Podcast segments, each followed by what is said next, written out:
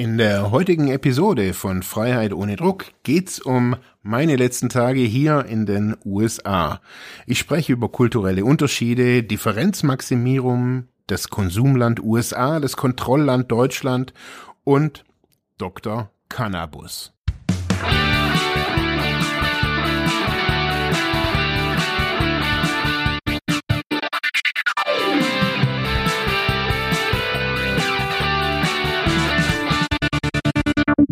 Herzlich willkommen bei Freiheit ohne Druck.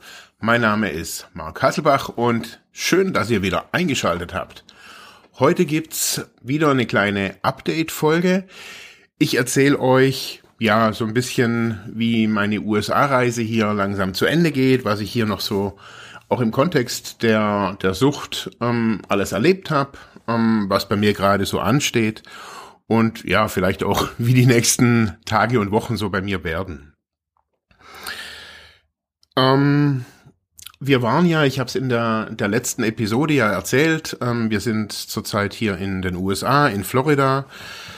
Und ähm, nach meiner letzten Erzählung habe ich so gehört, dass da auch einige ähm, ja, Zuhörerinnen und Zuhörer so gefragt haben, huh, was ist denn mit Mark los? Macht er da irgendwie, ist er nah am, nah am, an den Drogen oder was ist da los? Ähm, nein, das bin ich nicht. Ähm, ich merke einfach nur, dass mich das immer in, in Ländern äh, interessiert, wie da teilweise auch die Konsumgewohnheiten sind. Also vor Jahren waren wir in Marokko, da hat mich das auch interessiert. Also da ist ja Alkohol einfach ziemlich ein No-Go und es ist auch interessant, das da einfach in anderen Ländern immer wieder auch so wahrzunehmen.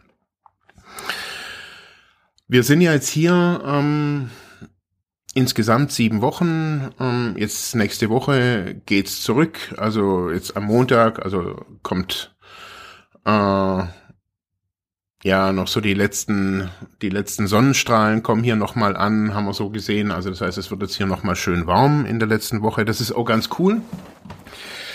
Ähm, aber ich will jetzt hier jetzt keinen kein Reisebericht oder sowas. Wir, sind ja auch nicht gereist. Also wir waren ja jetzt zwei Monate am, im gleichen Ort ähm, einfach in so einer amerikanischen, äh, in, in Florida, in so einer Kleinstadt, ähm, von der Größe her gleich groß und ein bisschen größer wie Ravensburg und Weingarten, also so damit man sich das so ein bisschen vorstellen kann, oder so wie Ulm, damit man da mal googeln kann, wie groß es ist.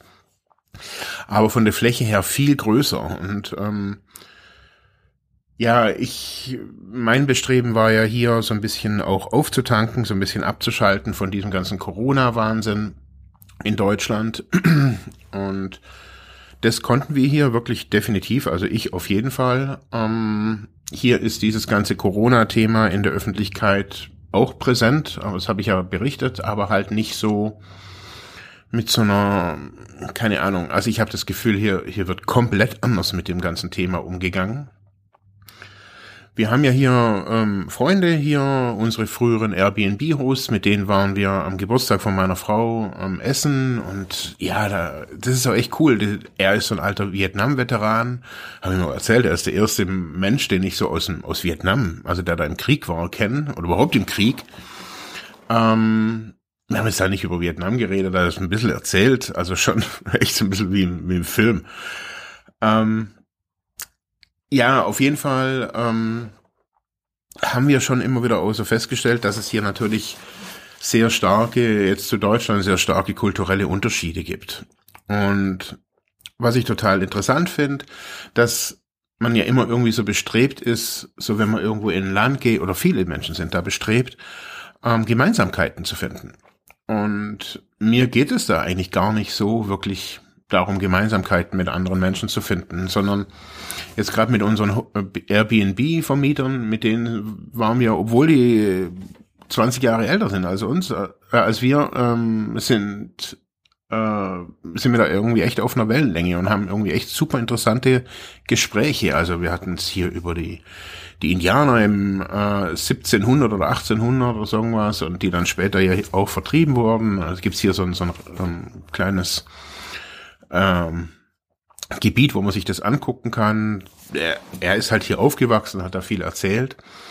Ja, dann gleichzeitig haben wir hier Nachbarn kennengelernt, die gerade gegenüber von uns wohnen, auch mit zwei kleinen Kindern. Er ist Pfarrer und sie keine Ahnung. ähm, das ist schon irgendwie super interessant, weil die Leute sind schon auch neugierig, was hier so, wer hier wohnt. Also sie haben dann auch gefragt, ah, das ist das Airbnb, aha, okay.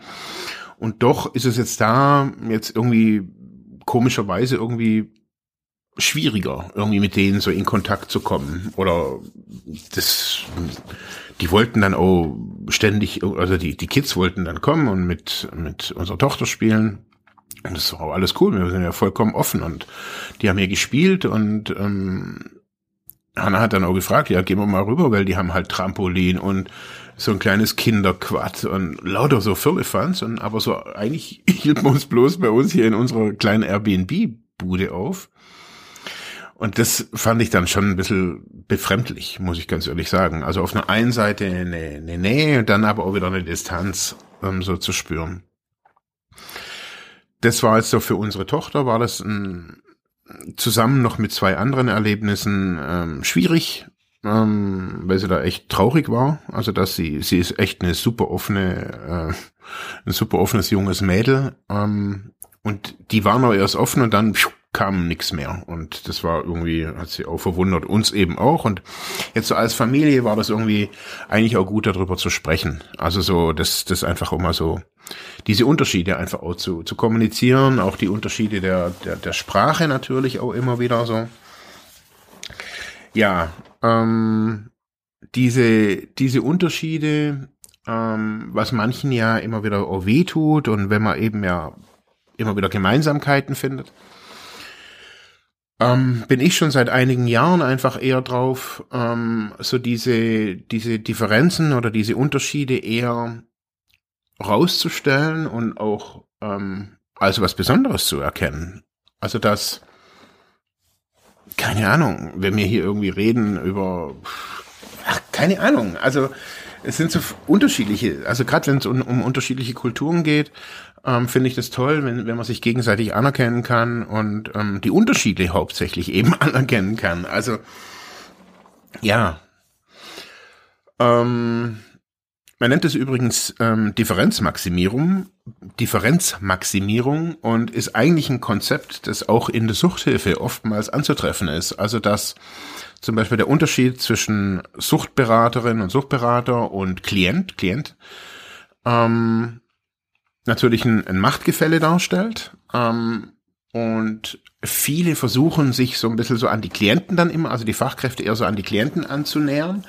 Und das eigentlich gar nicht so gut ist, ähm, in vielerlei Hinsicht. Und diese, diese Unterschiede, also diese Differenz eher zu vergrößern, zu sagen, hey, jetzt nicht die Macht zu vergrößern, sondern einfach den Unterschied herauszustellen. Und jetzt nicht, ich bin mordsviel schlauer, sondern einfach zu sagen, ich bin jetzt hier einfach in diesem Umfeld hier Experte und wenn es vielleicht ums Fahrradfahren geht oder um irgendwas anderes oder um Modellbau oder um irgendeine andere Sache im Leben, da kann sein, dass sich die Rollen tauschen.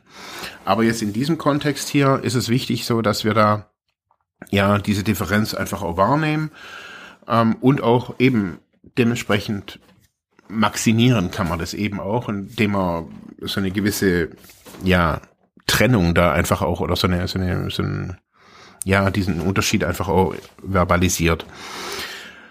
Uns ist es hier wirklich in, in vielerlei Hinsicht aufgefallen in den USA, ähm, dass es einfach teilweise extreme kulturelle Unterschiede gibt. Im Kontext der Sucht, finde ich, ist ähm, die USA wirklich ein, für mich auf jeden Fall ähm, wahrnehmbar. Ich würde jetzt einfach mal sagen, ein suchtförderndes Land. Ähm, klingt jetzt ein bisschen komisch, aber ähm, das, was hier so als, mh, hm, ich sage jetzt nicht, dass das als Errungenschaft gefeiert wird, das ist als Blödsinn, aber das, was es hier zum Beispiel auch zum Kaufen gibt, das gibt's in Deutschland teilweise nicht, auch nicht in dieser Art. Also zum Beispiel ähm, gibt's hier, keine Ahnung, alles kleingeschnitten, gehobelt, gemacht, getan, geschält, geputzt, sortiert, ähm, vom Obst, Gemüse. Also man kriegt hier geschälte Bananen, geschälte Eier und, und das gibt's bei uns auch teilweise. Aber halt, hier gibt's es halt regulär für alles. Und zwar wird einem da natürlich auch Handarbeit abgenommen. Also so die Arbeit am Obst, am Gemüse und so weiter. Also das zu schälen, das zu waschen, das zu putzen und so weiter. Und das ist teilweise schon in mundgroße Stücke, auch teilweise kann man das auch in Kindermund großen Stücken dann kaufen, also das Gemüse oder das Obst. Ähm, und das zieht sich wirklich durch. Also dass, dass diese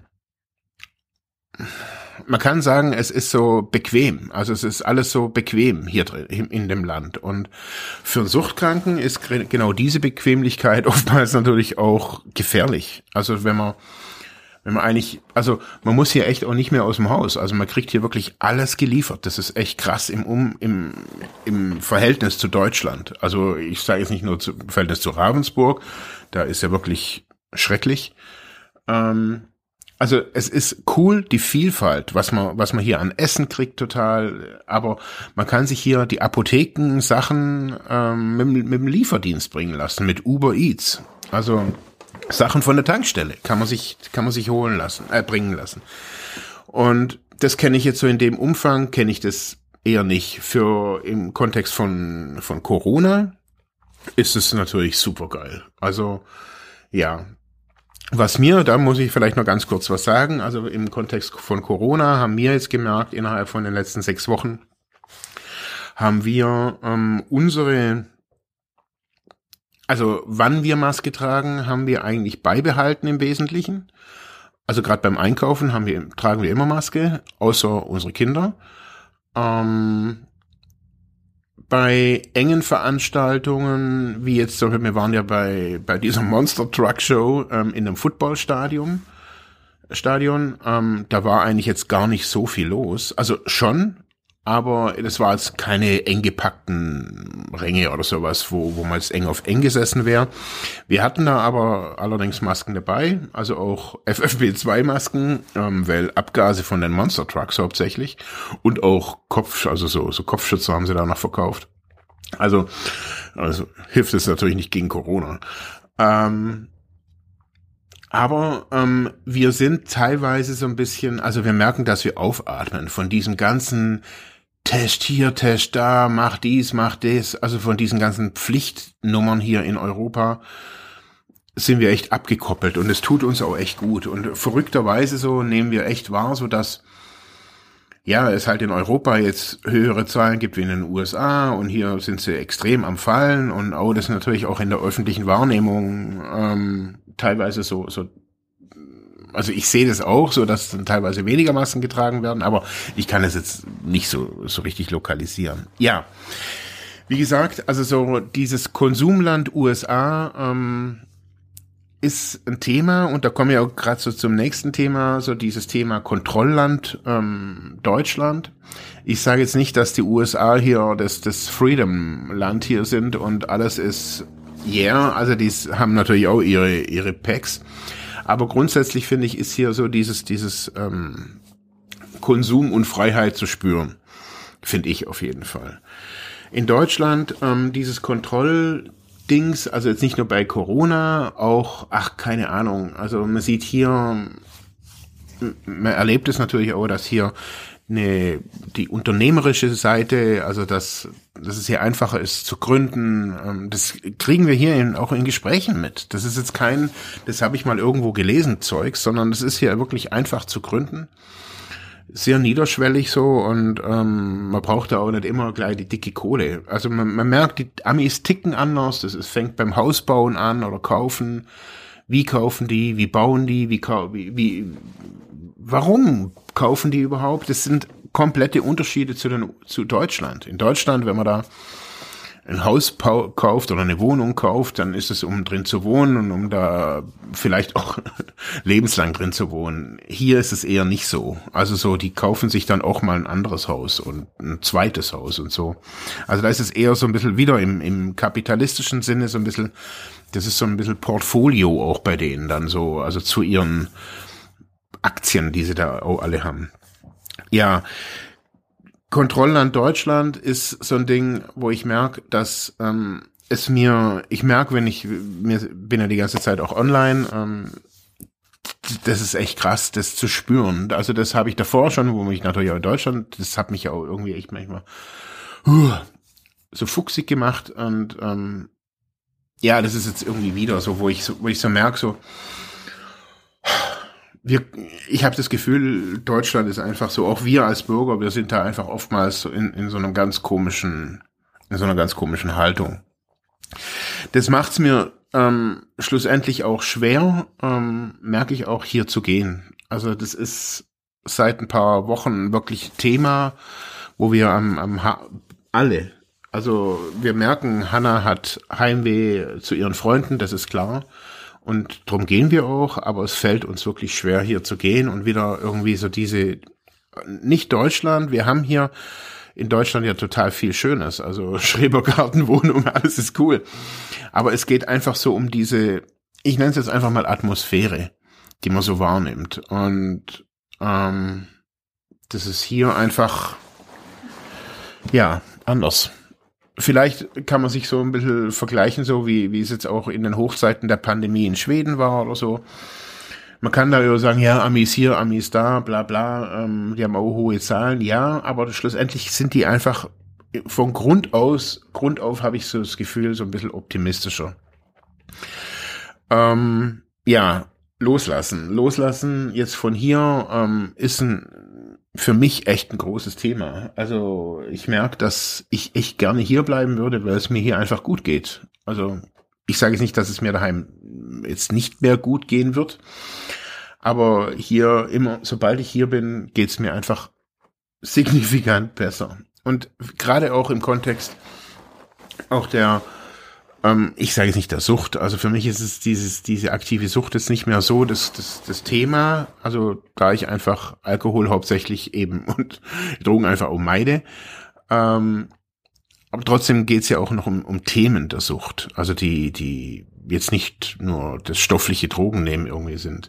Und da ist eben, wie, wie und wo fühle ich mich wohl, schon ein Thema, was man ja auch aus der Therapie kennt. Also ist die Location, in die ich, in der ich Drogen genommen habe, ähm, gut, wieder da zurückzugehen oder wäre vielleicht ein Standortwechsel vielleicht auch angesagt. Und hier merken wir auch immer wieder so, dass es uns hier an dem Ort einfach total gut geht. Es hat jetzt nicht unbedingt was mit den, den mit der Staatsform hier irgendwie zu tun. Also das finde ich hier auch, ich finde hier auch vieles grässlich aber ich will hier ja auch nicht hinziehen. Also das ist auch nochmal wichtig so. Ich will jetzt hier Deutschland nicht verlassen und, und hier, hier leben. Aber wir als Familie suchen da, das merkt man, glaube ich, hier so in meinen Erzählungen schon Wege, wie wir hier sein könnten. Ähm, oder wie unser, es geht hier gar nicht mal nur um diesen Ort, sondern wir merken einfach so, wir sind keine Winterleute und ich merke auch manchmal, ich brauche von Deutschland wirklich auch ein, ein, Timeout, ganz ehrlich. Das tut mir gut. Ja, ähm, das heißt, ähm, jetzt in der Woche von Erscheinen des Podcasts, ähm, da sitze ich dann im Flieger. Nächste Woche äh, kommt eine andere Episode. Dirk macht nochmal ein Update zu bei sich und aber auch ähm, geht's weiter mit äh, Episoden von Christiane Gatzke. Was ich aber noch erzählen wollte, und zwar ähm, habe ich ja letztes Mal schon ein bisschen so damit angefangen, zu diesem ganzen Thema Cannabis hier in, in den USA. Ähm, ich habe es jetzt ein bisschen schleifen lassen. Ich wollte ja, ich hatte das mit dem Dirk ähm, so besprochen. Ich hatte eigentlich hier vor, hier gibt's gerade um die Ecke ähm, so eine ähm, so eine Dispensary für medizinisches Cannabis und um die gerade gegenüber von der Straße gibt's auch noch mal so, so einen neuen ähm, CBD, bla bla bla. Also ich wollte da noch mal ein bisschen näher rein, aber ich habe es jetzt irgendwie gefühlt echt auch nicht geschafft. Es war es einfach viel anderes. Aber gestern ähm, stand da ähm, mitten, ähm, also wir wir sind gerade äh, auf dem Heimweg gewesen und da stand da ein Bus, ein grüner Bus, und zwar der Cannabus. Voll geil. Und zwar ähm, Dr. Cannabus ähm, stand da auf mit großen Buchstaben auf, dem, auf so einem umgemalten, angemalten Bus mit großen Hanfblättern drauf. Ähm, jetzt kein amerikanischer Schulbus, sondern einfach so ein, so ein Reisebus war das so gefühlt. Und ich habe mir gedacht, was ist denn das? Und dann eben hab, standen wir gerade an der Ampel. Und äh, da war zu lesen auf dem Bus a Mobile Medical Marijuana ähm, Recommendation Clinic. Mobil. Und wir, war gerade nichts los. Wirklich so ein U-Turn. Äh, und hier auf dem Parkplatz, ich mir gedacht, boah, das muss ich mir mal angucken. Und die, das wollte ich euch so kurz so erzählen, was das ist. Und ähm, ob das nicht, also ich finde, man kann sich ja von, von, von vielen äh, Ländern immer wieder auch was abgucken als Modell. Und gerade ähm, jetzt die letzten Wochen ist ja wieder so das Thema ähm, Entkriminalisierung, Legalisierung von Cannabis ähm, auch bei uns auf dem Kanal so ein bisschen hochgepoppt. Für alle, die auch die Arbeit von Feline Edbauer da nochmal unterstützen und angucken wollen, ähm, ja, ist ja überall verlinkt. Guckt euch das mal an. Jetzt hier, was ist Dr. Cannabis? Ähm, wie gesagt, wir haben angehalten und es war also wirklich, ich habe es nicht fotografiert, weil ich hatte echt nichts dabei. Äh, aber aus diesem Bus kam dann ähm, so eine eine Oma raus. echt krass. Und unten stand so ein Rollator. Und ich dachte, Mann, das ist ja echt ein Bild für Götter. Also so wie diese Oma da irgendwie aus diesem Bus rauskommt und hatte so eine Hilfe, so ein, so ein Typ hat ihr da so geholfen, so ein junger Mann, ähm, auszusteigen und ähm, er hat dann noch gewunken und ist dann davon gefahren. Und in der Tür von dem Bus stand so eine Frau mit Maske an und so einer ja, diese typische OP-Kleidung, die man hier so, oder diese Mediziner- oder diese Pflegerkleidung, diese blauen Anzüge da stand die so im, im, in der Tür. Und davor war so ein Tisch aufgebaut mit Flyern und so weiter. Und da sag ich, habe ich so gefragt, was das hier ist. Und, und dann sagt sie, ja, ich soll mal reinkommen. und dann bin ich da rein und dann war das wirklich so ein, so ein umgebauter Bus. Innen drin waren, waren Sitzangelegenheiten. Ähm, ich glaube, eine Toilette hatten sie. Also es war ein Bus, ein Reisebus. Also so ein kleiner halt. Und dann haben sie mir erklärt, eben, also sie sind, hier können, da konnten die, können die Leute hinkommen, wenn sie jetzt Beschwerden haben. Und da war noch ein, ein Mann drin, der Mann war, war ein Arzt. Und da sag ich, wie, wie funktioniert das? Also sag mal, ich komme jetzt hier an, sag, hier, hier bin ich, ähm, ich bin der Mark, ähm, ich habe Depressionen. Und dann sagt er, alles klar, und dann kann ich mich dann hier hinsetzen. Äh, war so ein Sofa eingebaut. Ähm, er saß am Laptop da, ganz easy. Ähm, war halt ein Bus. Und sagte eben, dann gibt's ein, ein kurzes Gespräch und ähm, ich kann so erzählen oder falls ich auch eine medizinische Akte habe, manche bringen auch die medizinischen, Akten dann mit, also gerade wenn, wenn Leute vom Militär kommen oder Veteranen eben, dann haben die oftmals so eine Akte dabei, auch in digitaler Form teilweise und ähm, schlussendlich klärt er das dann ab, ähm, der, ob die Leute antragsberechtigt sind für, ähm, also jetzt hier in Florida, für so eine Medical Marijuana Card.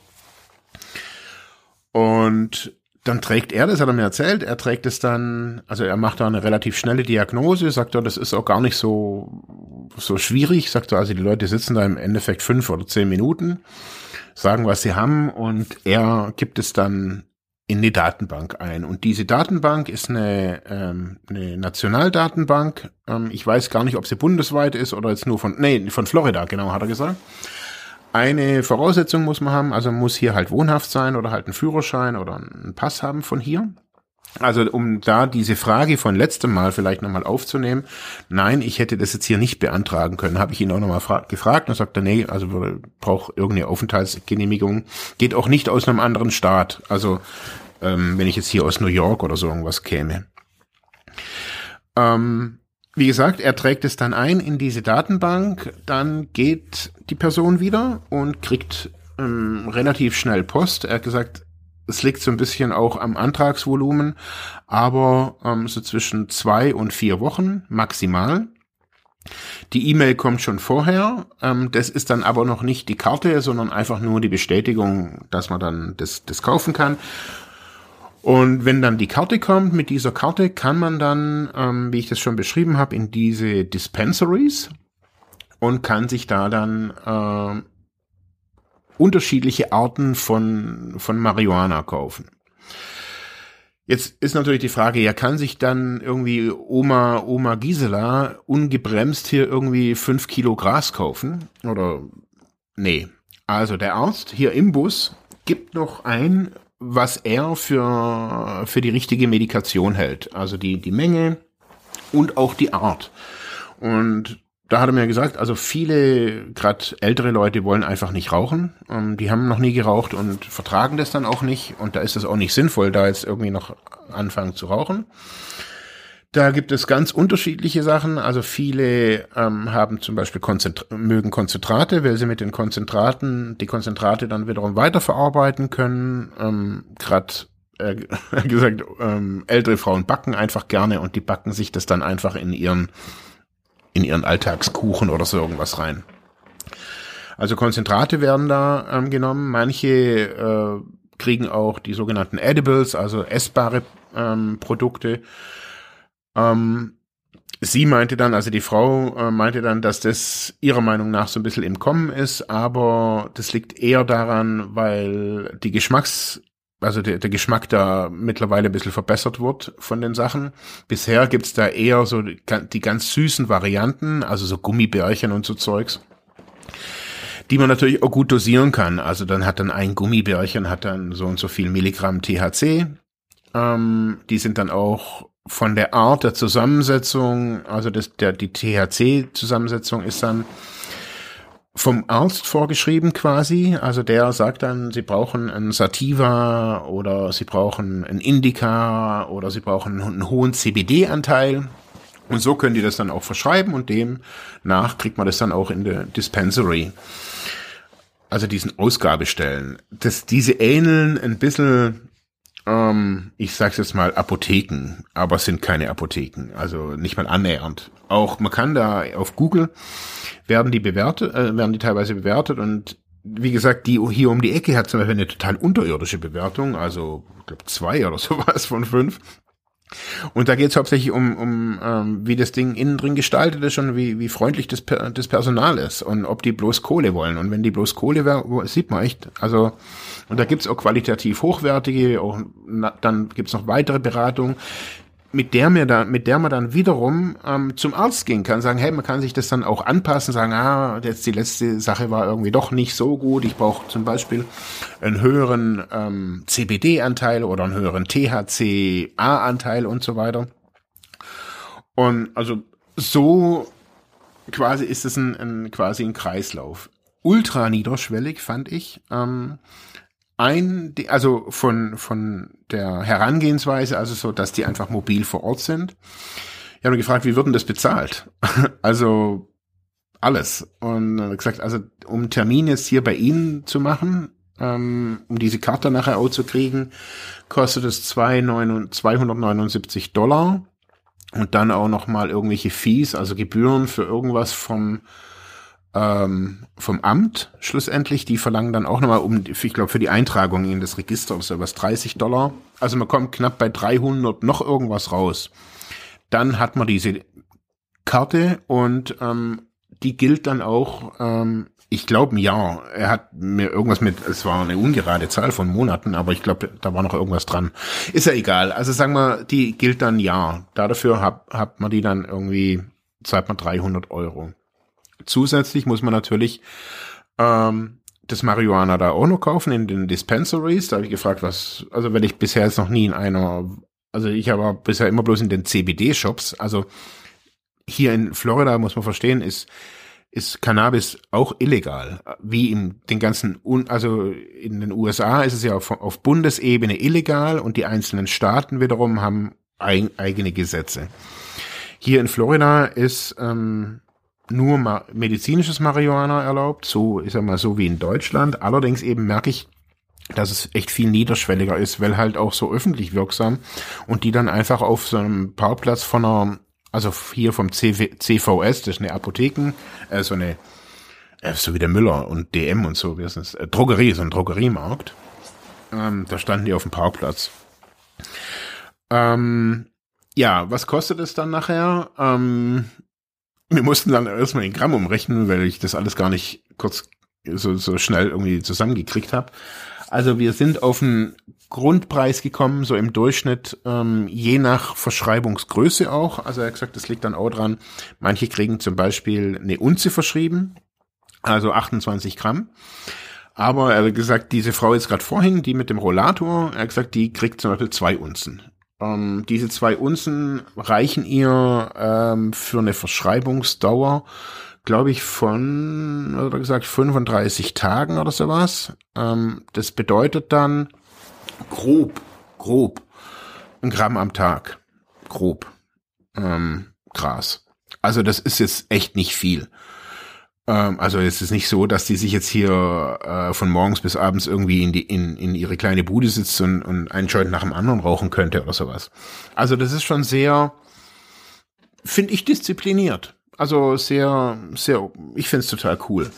Ich habe mir jetzt auch mal die Seite angeguckt von denen. Ähm, ich verlinke die hier auch in den Show Notes unten drin. Ähm, da kann man sich das nochmal angucken. drcannabis.com. Äh, ähm, ja.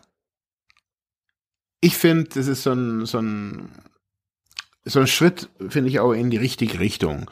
Als wir vor ein paar Jahren hier waren, ähm, da war das noch nicht so, auch mit dem medizinischen Marihuana. Gerade ähm, Florida ist ja eher so ein traditioneller Staat. Ähm, da kommt sowas, also ja, kommt sowas eher später, so wie in Deutschland. Ähm, die sind jetzt nicht so wie jetzt Kanada oder auch hier die Bundesstaaten, jetzt wie Kalifornien oder sowas, wo das ja schon ja seit ewigen Zeiten irgendwie ähm, legalisiert wurde ähm, oder entkriminalisiert wurde. Weiß ich gar nicht, wie es da jetzt genau der Stand ist. Ja, auf jeden Fall finde ich das auf jeden Fall eine sehr äh, fortschrittliche Art, mit dem Thema umzugehen. Es ähm, lagen sehr viele Informationsbroschüren aus, nicht nur die Flyer, auch kann man ähm, die über Facebook connecten, man kann sie anrufen, ähm, Termine buchen, alles online, alles über Smartphone machbar, kein, man braucht keine App oder sonst irgendwas. Ähm, das haben mir übrigens hier auch ganz viele erzählt, dass hier in den USA, nehmen, also vom Friseur angefangen, jetzt bis zu denen hier beim Dr. Cannabis, dass eher so ein Rückgang ähm, von Apps zu vollziehen, äh, zu, zu wahrzunehmen ist, weil es einfach die Leute zu viele Apps irgendwie installiert haben und sagen, nee, also so, die Leute wollen einfach über ihren Webbrowser, zack, über ihr, über ihr Handy da ihren Termin buchen und teilweise eben auch direkt bezahlen. Ähm, und dann ist das alles in, in einem Wasch, Abwasch. Jetzt hier muss man sagen, besonders hier jetzt in der Region, ich glaube, das ist hier schon, weil hier natürlich einfach auch viele reiche Rentner sind. Also wir fragen uns ja auch, woher kommt dieser ganze Wohlstand hier in der Gegend, dass hier, hier echt krasse Häuser aus sind und auch echt krasse, krasse Grundstückspreise in manchen Gegenden. Ähm, die sind halt hierher gezogen, die sind nicht ursprünglich von hier, die verleben halt ihr, die leben halt hier ihren, ihren Ruhestand und ähm, bringen halt ihr Vermögen hierher und daher Rentner, gebrechlich, ähm, also man sieht hier auch überall medizinische Einrichtungen, von Augenklinik bis egal was. Und da ist das natürlich nur ein Stein im, im Sortiment. Ähm, ich finde, Deutschland kann sich da wirklich was abgucken. Und was man hier sehen kann, es hat nichts mit Illegalität zu tun. Es war nichts Verruchtes, nichts Ätzendes, nichts, dass da irgendein kiffender Doktor mit Rasch da ist oder keine Ahnung, wie man da manchmal so, so Stereotypen so hat von den von Kiffern. Absolut professionell, äh, ein Arzt, ähm, jetzt nicht im weißen Kittelchen, aber eine Krankenschwester, ähm, die voll medizinisch ausgestattet waren. Also die können da jetzt nicht nur Blutdruck, also es war medizinisch, wie die schreiben, eine Klinik. Also geil. Mit hinten war noch so ein, so ein, so ein Stuhl und ein, ähm, so, ein, äh, so ein Bett, wo man sich dann eben drauflegen konnte. Also voll geil. Äh, muss ich schon wirklich sagen. Drum dachte ich, ich spreche das jetzt heute hier nochmal an. Ja, ähm, wenn ihr das hört, bricht unsere letzte Woche an. Ich halte mich jetzt diese Woche ein bisschen zurück, weil wir noch ein bisschen viel Arbeit hier auch haben in der letzten Woche. Ähm, wir hören uns nächste Woche dann wieder aus Deutschland und ja, ich hoffe, wir können ein bisschen Sonne mitbringen. Ich sag danke nochmal für ja die Möglichkeit, dass ich das hier jetzt wieder für zwei Monate von den USA aus machen konnte. Das ist ja auch nicht selbstverständlich. Ähm, ja, dafür möchte ich den Dirk nochmal danken, dass er da auch viel Geduld mit mir immer wieder hat, wenn ich solche Sachen, solche Trips hier mache. Wenn ihr Fragen habt, fragt gerne, schreibt uns gerne an an Freiheit ludwigsmühle.de auf unseren ganzen Social Media Kanälen. Ähm, Direct Message, egal wo, schreibt uns an, schreibt mich an, schreibt Dirk an, bewertet uns auf den Plattformen Spotify und Apple. Das wird uns wirklich sehr freuen und uns auch weiterhelfen.